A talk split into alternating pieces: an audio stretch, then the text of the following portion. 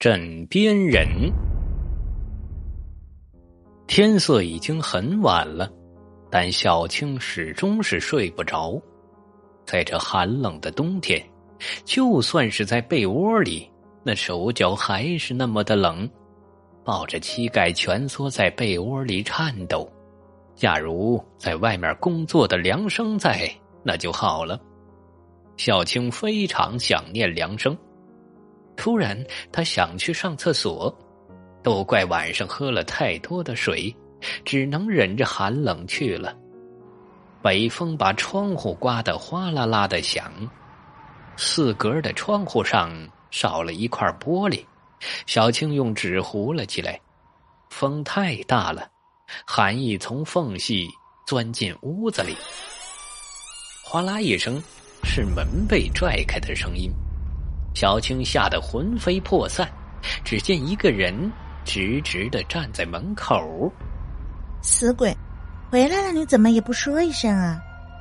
血光映照出梁生的样子，小青认清了这张脸，没错，是梁生，他终于回来了。梁生一把抱住小青，紧紧的，似乎要把她扣进自己的胸膛里。小青伏在梁生的肩头哭泣，盼星星盼月亮，终于把他盼回来了。这一下子终于有了依靠。等小青情绪稳定下来，梁生慢慢的推开他，拍了拍身上的血，胸口那儿被小青的眼泪湿润出了一个印子。梁生解开鼓鼓的行李包。从里面掏出一捆儿一捆儿的东西，整整齐齐的摆在地上。小青定睛一看，眼前顿时亮了起来，是钞票。他从来都没有见过这么多的钞票。你哪来这么多钱？小青不安的问。如果来路不正的话，他是一分钱都不敢花的。哦，我们遇到了阔气的老板，这些呀都是干净的钱，你就放心花吧。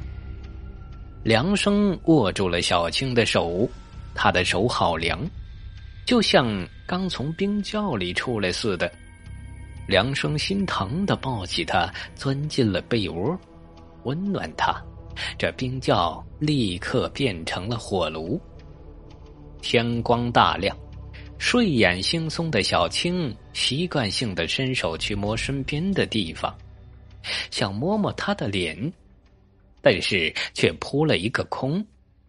小青突然睁开眼睛，四处寻找，家徒四壁，空空荡荡。他不相信这一切是幻觉。拉开门，雪早已经停了。门口铺着厚厚一层均匀细致的雪，上面镶嵌着一串蜿蜒而至的脚印儿。小青的心咯噔一下，仿佛又掉回了冰窖里。不久，当当的敲门声响起，他抬起头，看见面前站着两个穿西装、戴眼镜的陌生人。请问你是梁生的妻子吗？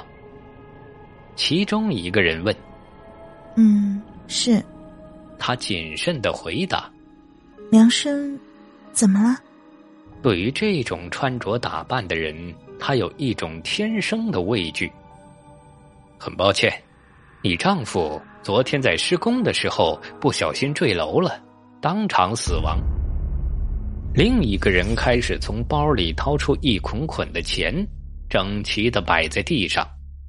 我们老板出手一向阔绰，这是给你的抚恤金。说完，两个人转身离开，背影越来越小，直到消失。雪地里杂乱的脚印儿掩盖了昨晚的诡异。其实，这是梁生蓄谋已久的事情，他知道。就算他累死累活的干一辈子，也没办法给小青幸福。厄运好像故意缠着梁生，他总是碰上黑心赖账的老板。他厌倦了贫困，与其两个人穷酸寒碜，不如让小青一个人衣食无忧。梁生早就计划好了，为了小青，他什么都愿意做，包括死。梁生从来都没有许过愿，也不相信愿望就会真的实现。但是昨天，从三十层高楼跌下去的时候，他破天荒的许了一个愿，希望自己死后，老板可以出手阔绰一点。